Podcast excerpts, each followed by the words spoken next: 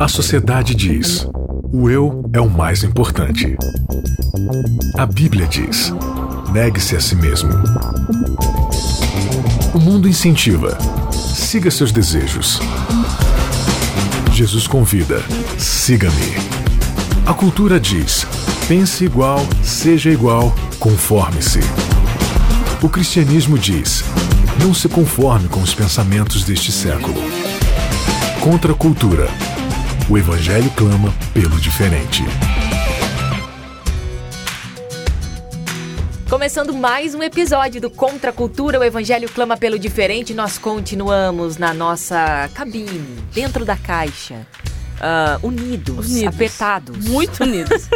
é porque tá frio, Bianca. O nosso estúdio principal está em reforma, mas o Contra a Cultura não para, minha gente. Não para, Tem não que, para, não para. A não. gravação, ela precisa continuar, as gravações precisam continuar. Então a gente dá um jeitinho aqui. O Daniel nos colocou aqui nesta cabine pra gente conversar um pouquinho mais sobre a Bíblia. Décimo segundo episódio dessa nossa temporada, finalmente Jesus Penúltimo, e o título. Hein? Penúltimo, Penúltimo, tá acabando. está tá acabando. Décimo Caramba, segundo episódio, Maiara. Tudo bem? Tudo bem, Bia. Tudo certo. Maiara de idade nova. Idade nova. Como você está se sentindo, Maiara? Um ano mais velho. É. A idade está pesando está sobre os Está começando a pesar. Um ano mais perto do Um ano mais Jesus. perto do finalmente Olha Jesus. Aí, Isso é verdade. Cada vez mais perto. Então tá bom. Isaac, tudo bem? Eu tô. Eu já fiz aniversário faz tempo, então tá tudo ah, certo. Ah, eu também. Então tá. É, vocês estão. Já... Ah, já tô careca velho. é. Muito bem. Olha só. Quociente babilônico. Existe é o QI. Existe, Existe o QI. QE. QE. E, e agora QB. QB. É. Quociente babilônico. QB me lembra barbecue. Não sei porquê. É porque. Deve Bom, ser o quociente babilônico. É, né? É. O que, que é QE? QE é coeficiente emocional. E QI? Intelectual, né? E QB. Quociente babilônico. Como assim, Isaac? Que quociente novo é não esse sei, aí? Vocês veem Ou velho? Esquisito que é eu eu não, eu não tem nada a ver com isso. Opa, os De pai novo do é meu filho é você. babilônico falando. Ó, autopreservação do Isaac. Ah. Né? Jogando os coleguinhas na fogueira. É. Então, mas a gente já viu desde o primeiro episódio como é que Babilônia opera, né? Babilônia opera através da opressão, violência, através da violência, coerção. através da força, da coerção, né? Então, é, a gente tem aprendido, e no episódio anterior a gente falou especificamente sobre a questão do caráter de Deus e o caráter da besta, né? Não adianta o sinal externo que você tem, se dentro você representa o caráter da oposição, entendeu? Então você pode muito bem guardar o sábado, mas ser tão ímpio quanto um babilônico, entendeu? Guardar apenas o sábado exteriormente não te faz, né? você tem que analisar o seu coeficiente babilônico. Como é que eu ajo dia a dia em relação ao caráter de Deus? E para agir em relação ao caráter de Deus, eu tenho que conhecê-lo. Né? Então, quanto mais eu estudo a Bíblia, mais eu conheço a Deus. E quanto mais eu conheço a Deus, mais eu conheço o seu caráter, o seu jeito de agir, a sua bondade, o seu amor. Então, tudo aquilo que eu faço tem que ser em clara ligação com o caráter de quem ele é. Quanto mais perto eu estou de Deus, mais o meu QD, o meu quociente divino de imagem de Deus, ele vai aumentando. Quanto mais distante eu estou do caráter de Deus, mais o meu QB vai aumentar. Né? Então, muitas vezes na igreja eu sou um cristão zeloso ali, que faz todas as coisas certas, faço culto e tal, mas eu trato as pessoas com opressão, eu imponho as minhas vontades, por mais certas e coerentes que elas sejam, eu forço as pessoas a aceitá-la, eu faço maquinações políticas, eu uso da minha influência, do meu dinheiro, do meu poder, da, da minha manipulação, para poder fazer as pessoas fazerem aquilo que eu acho que é certo. Quem age assim é Babilônia. Então a gente precisa analisar a nossa vida não só pelas coisas certas que a gente faz, mas a gente precisa analisar a, a, coisa de forma muito mais complexa. O nosso caráter, ele tem um coeficiente divino ou um coeficiente babilônico? Quão perto a gente está de cada uma dessas coisas? Essa é a jornada do cristão, né? Esse 12 episódio, neste 12 episódio, a gente vai falar um pouco mais sobre a Babilônia e sobre o tal Armagedon, que inclusive é nome de filme aí, né? E lá em Apocalipse 17, 5, por exemplo, que é o, o verso-chave aqui do nosso episódio, tá dizendo assim: na sua fronte achava-se escrito um nome, um mistério, Babilônia, a grande mãe da, é, a grande mãe das meretrizes e das abominações da terra. O que significa mãe? É mãe, mãe das de toda essa meretrizes. fase, sua dúvida é o que que é mãe? Não, Ué, tá significa a mãe das meretrizes. Ou seja, tem, tem outras pequenas Babilônias? Tem. Veja, Babilônia não é um espaço físico. Babilônia não é uma instituição. Babilônia é um jeito de pensar que começou lá no céu, na mente de um anjo chamado Lúcifer, quando ele disse: Eu acho que eu posso ser mais do que Deus me criou para ser. Eu acho que eu posso estar acima de todos os outros e talvez junto com ele, no- Sabe- ou no sabe- lugar dele. Sabe quando eu identifico assim, sabe, o QB, principalmente na minha vida? Eu vou trazer agora um pouco pra mim, né? É, dois momentos. É, quando é, na, na questão da autopreservação, né? É impressionante como a gente tá o tempo inteiro assim tentando se se proteger, Preservar de tudo, né, né? se preservar. E também naquilo que a psicologia chama de projeção. Olha. Então, quando eu projeto, quando eu começo a reparar muito nos defeitos dos outros, ah, de forma a apontá-los assim de maneira enfática, é, quando eu faço isso é porque eu estou enxergando no outro aquele defeito que é meu. E como eu não consigo trabalhar com aquilo, eu preciso jogá-lo para cima de outra pessoa para tentar amenizar minha consciência culpada ou não culpada, né? Ao invés É. de combater você mesmo, você combate o outro, né? É. Então por que, que eu menciono isso como sendo um QB na minha própria existência? Porque Satanás foi assim. Ele projetou em Deus os defeitos dele. Uhum. E ele acusou Deus de coisas que na verdade é ele mesmo quem faz. E eu louvo a Deus porque ele permite que o diabo atue com toda a máxima do seu poder, porque não vai ficar dúvida que Deus sempre foi bom. Então as pessoas, ah, por que, que o mundo tá essa desgraceira toda aí? Graças, assim, não entenda mal o que eu vou dizer, mas graças a Deus que tá essa desgraceira, porque é Deus permitindo que Satanás revele o seu caráter, entendeu? E aí vai ficar evidente que na verdade Deus nunca foi mal. Deus sempre foi bom e ele tem que e ele respeita a decisão das suas Ou das, seja, suas das suas criaturas. Foi o que a gente já falou em vários episódios. O que está em jogo no grande conflito é o julgamento de Deus.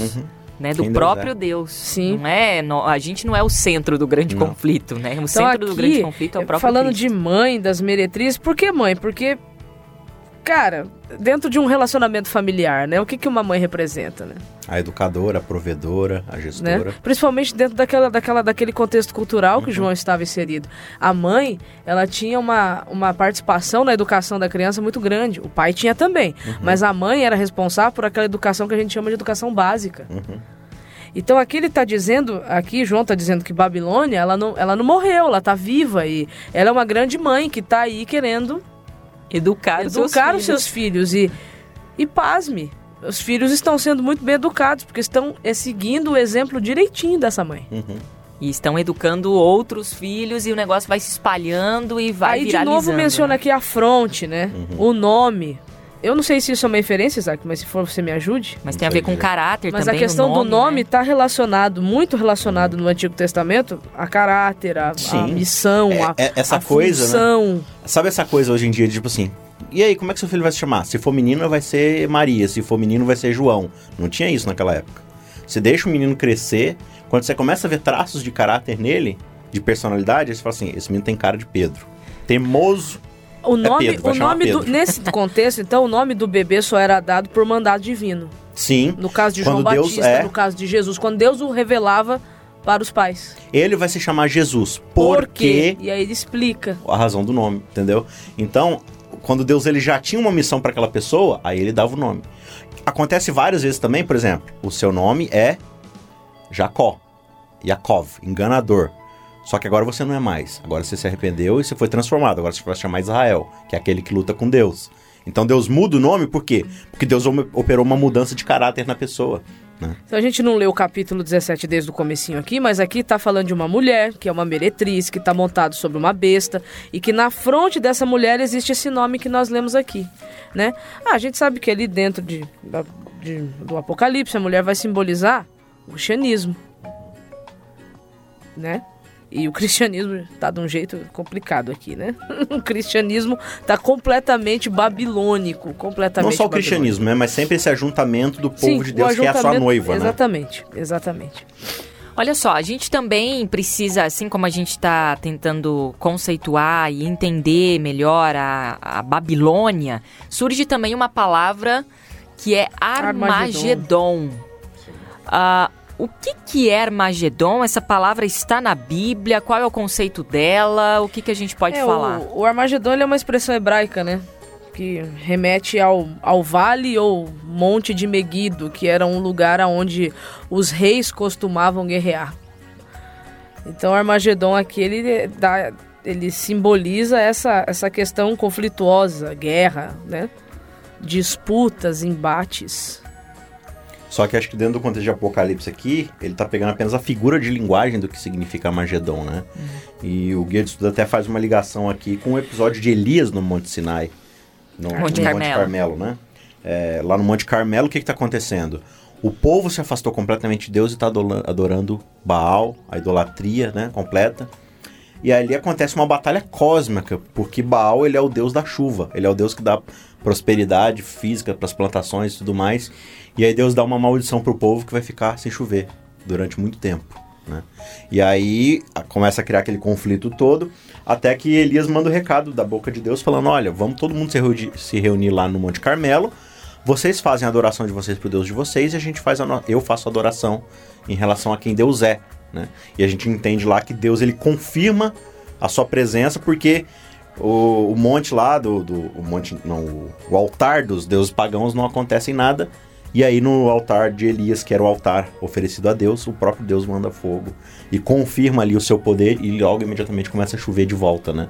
Deus mostrando ali de novo a sua, a sua autoridade sobre a criação, a sua superioridade a qualquer tipo de divindade humana. Agora é interessante uma coisa aqui, aqui em Apocalipse está dizendo que a besta vai mandar fogo do céu para confirmar os seus prodígios. Como é que a gente lida com isso, você sabe? Não, mas a questão é a seguinte: é, é claro que a gente não sabe. E eu vou usar aqui uma frase de Lutero. Uma profecia só é melhor entendida após o seu cumprimento. Amém. Então isso não aconteceu ainda, então eu não posso dar detalhes de coisas que ainda não aconteceram. Você tá certíssimo. Pode ser que literalmente falando Satanás faça fogo cair do céu para provar o seu poder, pode uhum. ser. Mas pode ser também que isso seja uma, uma, uma força uhum. de expressão, uma figura de linguagem, uma linguagem hiperbólica, para uhum. dizer que ele vai operar grandes maravilhas ponto de enganar as pessoas, aí, entendeu? Aí que entra Maiara e Bianca, o QB e o QD. De novo, são coeficientes de quê? De caráter, de filosofia, de pensamento, de modo de agir. Então, legal, Satanás está operando tudo quanto é coisa que Deus faz. Ele vai lá e imita sinais, ele vai contrafazer. Ele, ele contrafaz e, tudo. E isso é possível porque já aconteceu. É por isso que eu amo a Bíblia e principalmente o Antigo Testamento, porque já aconteceu. O que, que acontece no Egito? Sim. Moisés vai lá, pelo poder de Deus, e faz um milagre, vem os magos e contrafazem. E João usa essa linguagem, né? Das Exatamente. Pragas. Então ele, a gente não pode esquecer que uhum. o pano de fundo do Apocalipse também sai do Êxodo, também sim, sai sim, ali. Do, daquele momento. Então, é, ele vai contrafazer muitas coisas, vai, vai fazer, já tem feito, né? Só que, que eu acho que, que a intensidade analisar? vai aumentar. Você precisa analisar o caráter de quem está fazendo essas coisas. E, e, por isso que é interessante você entender que Babilônia, por que, que Babilônia é a mãe de todas as meretrizes? Que Babilônia é essa figura de linguagem filosófica que vai abarcar todos os grandes impérios que são anti-reinos em relação a Jerusalém. Né? Então, por exemplo, você tem a primeira referência clara que você tem em Babilônia é capítulo 11 de Gênesis, que é Babel, que é só o nome hebraico para Babilônia. Confusão. O que, que, é o primeiro traço de caráter de Babel ali, antes de ser confusão? Babel significa o... porta para o céu, ah, portão para os deuses. Que o meu nome seja glorificado por toda a terra. E essa era a essência daquela Babilônia ali. É isso. Deus fala assim, ó, o meu sinal, a minha aliança está no céu. O arco-íris de que eu garanto a salvação qual era, de vocês. Qual era a imagem? De? Daquela Babel. Era a torre. Era a torre. Então a torre foi a imagem erigida para mostrar para o mundo daquela época que a tentativa humana a tentativa de subir, humana por, de conta subir por conta própria entendeu? E aí você vai lá para Babilônia de fato, quando ela oprime o povo de Deus e ela traz Israel para dentro de si e, e, os deixa ali como escravos. Você começa a ler ali a história de Daniel do capítulo 1 ao capítulo 6, você vai vendo o tempo todo como é que Babilônia age. Ela chega lá e impõe, vocês vão comer isso daqui. Aí você tem sempre ali um grupo de pessoas dispostas a morrer para falar assim, não, mas eu, eu temo a Deus. Né? E aí ali no capítulo 2, é, Nabucodonosor vai lá e recebe um sonho. Fala assim: ó, por maior que você seja, seu reino vai passar, porque ele é humano. Aí vai vir os medo-persas, vai vir os gregos, vai vir os romanos. O que que Nabucodonosor faz no dia seguinte? Vai lá e fala assim: "Não, eu sou eterno. Eu sou eu sou o próprio Deus". Aí ele constrói uma estátua de ouro. E aí aquela curiosidade que a gente não trouxe no episódio passado, né? Fala Sim. um pouco pra gente aí sobre Da- a estátua. da- a estátua. É e sua você- numerologia. É, porque o, o, o número 6, ele é um número que vem, vem da Babilônia, né? O sistema babilônico de, de numeração era um sistema sexagesimal, né? Baseado no 6. É, as medidas da estátua, elas são interessantes. Ela tem 60 côvados de altura, tem 6 de largura. E quando você estuda isso dentro da história e do contexto histórico Religioso. de Babilônia, religioso, é, o 600 era um número que representava a divindade, é, todo o panteão divino da Babilônia. Então, quando ele erige a estátua com aquelas medidas, ele está mostrando exatamente quem é que deveria ser adorado ali. Então, ele, como sendo a, a encarnação de, de, A imagem, o de. Marduk, né, que era o deus maior, estaria homenageando Bel, que era o deus menor, representado pelo número 6, e todo o panteão divino representado pelo número 600. Na imagem de Nabucodonosor. Nabucodonosor. Então eu sou a imagem de todos os deuses. Ao me adorar, Você né? vai estar adorando todos, todos os, nossos deuses. deuses. Tanto é isso que quando Sadraque, Mesaque e Abednego se, se, se privam de fazer isso, os fofoqueiros procuram Nabucodonosor e falam, porque esses homens não se ajoelharam perante ti e a teus deuses não adoraram. Mas espera aí, é uma estátua de Nabucodonosor, por que, que eles estão falando dos teus deuses? Por causa disso. Os deuses todos ali estão representando. Então aqui a gente tem uma clara referência ao número 666. Apesar de não estar escrito lá na Bíblia, mas quando você vai estudar... Tá escrito sim, né? A medida está de 60 escrito. por 6, né? Sim. Mas essas inferências você vai entendendo quando você estuda a cultura babilônica. Então veja, aqui o autor bíblico, que é João, de Apocalipse, ele está fazendo uma clara referência a essa Babilônia, que é a própria Babilônia encarnada, a, a mãe de tudo, mostrando qual era a filosofia de Babilônia. E aí olha que interessante, Bianca e Mayara, Nabucodonosor dá uma semi-convertida ali. Porque ele vê Deus operando através de Sadraque, Mesaque e Abednego, vê o próprio Cristo ali com eles na fornalha, e ele fala, nossa, mas o Deus de vocês é fantástico. Vou fazer um decreto para que todas as pessoas adorem a quem? Agora eu vou oprimir o povo a adorar o Deus de vocês. É, então, é para adorar o Deus de Sadraque, Mesaque e Abednego. E quem não adorar, aí eu vou mandar enforcar, vou queimar a casa, vou destruir tudo. Olha aí a motivação, né? Não, mas Bianca, ele tava falando para adorar o Deus correto. Não tá certo? A motivação estava errada. Veja, a qualquer ideia aqui, Então. entendeu? Qual que é o caráter? É o QB? Qual que é o caráter, o QB de Nabucodonosor? Ele tá fazendo certo pela, hum, Pela motivação motivação, pelo, pelo jeito errado, pelo coeficiente errado de fazer. Eu li uma frase no Facebook esses dias que eu achei interessante. Não, eu respeito você. Desde que a sua igreja pense como a minha. Eu Falei, pô, mas isso não é respeito. Totalmente paradoxal, né? Ué, mas não é assim muitas vezes que a gente se comporta? Uhum. Não, eu concordo com fulano, com ciclano, Beltrano, concordo desde que ele pense como eu. Não, então você não concorda. Então, então veja, é, o que, que isso é importante pra gente entender? A gente tem, a, a- como ser humano, a pretensão de achar, não, a minha igreja é a igreja verdadeira. É a única que não é Babilônia. Só que Babilônia não é sobre uma igreja ou duas igrejas ou uma instituição ou outra instituição. Ela é sobre um sistema de pensar e de agir. Então veja, eu tenho que tomar cuidado e analisar o meu QD e o meu QB para poder entender, será que eu, como adventista, não estou sendo Babilônia? Será que a minha igreja, e aí eu estou falando no contexto local, de comunidade ali, será que a forma que ela age com as outras pessoas é sempre assim, olha, se você não adorar meu Deus, você vai pro inferno, isso e aquilo, e aí eu, eu vou acusando as pessoas, eu vou oprimindo as pessoas a, a- a agir do jeito que eu ajo? Na será que eu não verdade- tô fazendo a coisa correta a partir da metodologia babilônica? Na verdade, Entendeu? a gente não oprime ninguém ameaçando com o fogo do inferno, né?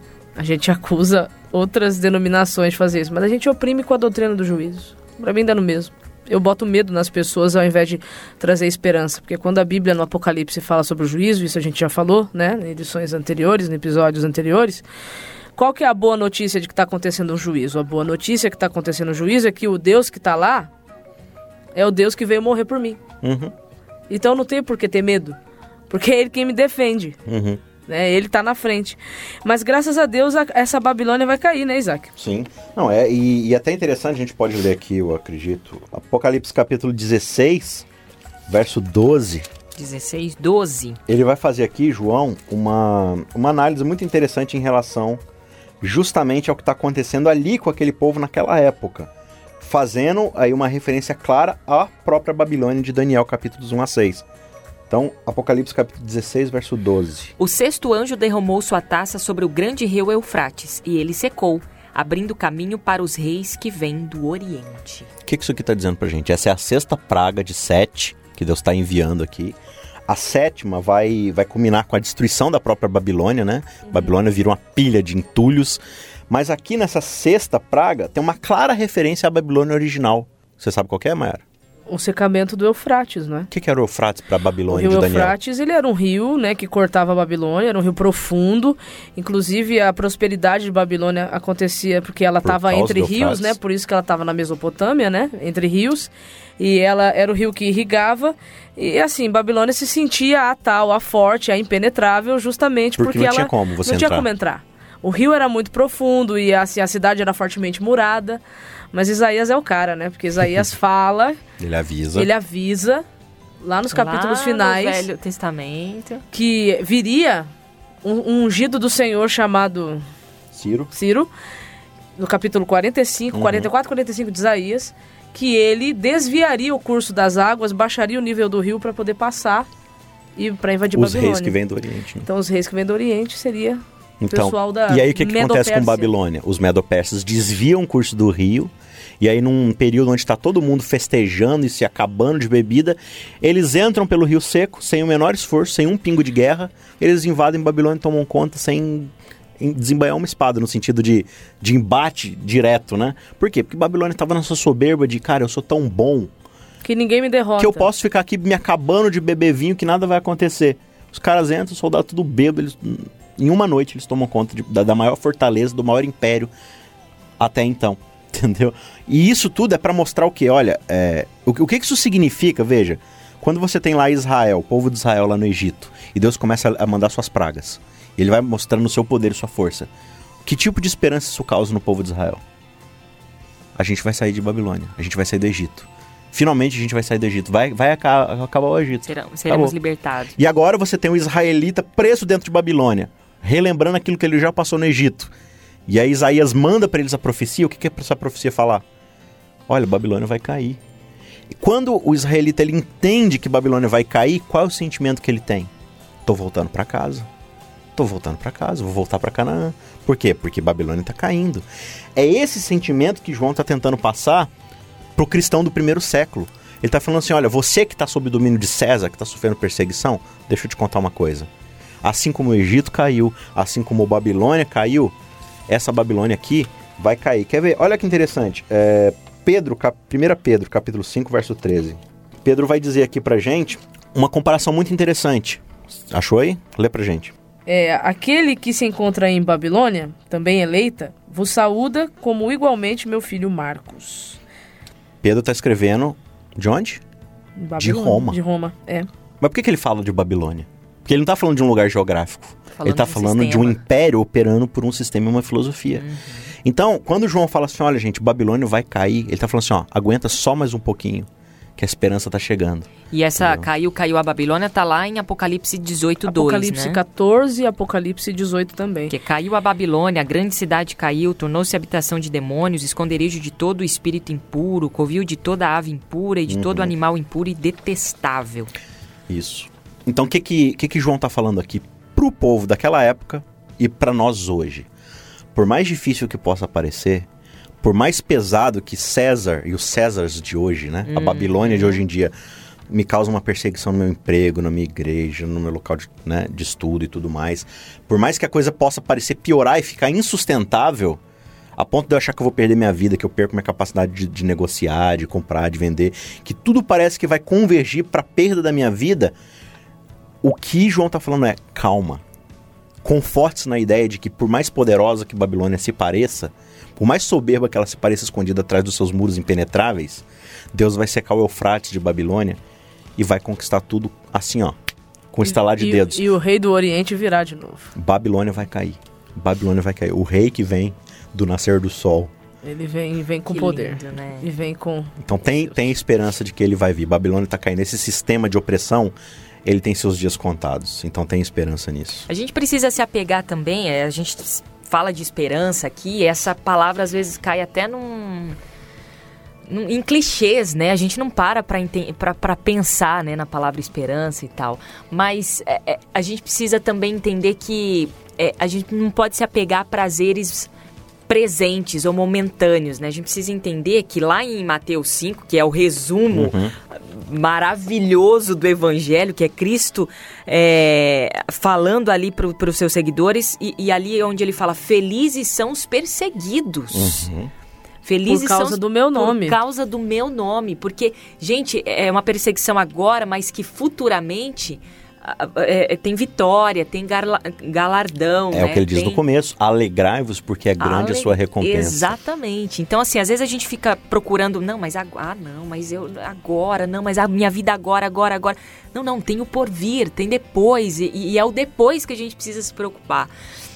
Então é uma disciplina perante o evangelho. Sim. E disciplina é isso, é você negar um prazer presente, entendendo que o prazer futuro é muito melhor. Uhum. Então é, é, é, faz sentido para mim ser disciplinada na palavra uhum. do Senhor uh, ah, para poder ter esse galardão uh, que é posterior, que é para mim, né? Uh, que é para todos nós, aqueles que têm a marca, o sinal que é interno, que, que, que é de dentro, né? Que é do coração. Isso. É por isso que o chamado de Jesus, desde lá de Mateus 24, é vigiem. Uhum. O que, é vigiar?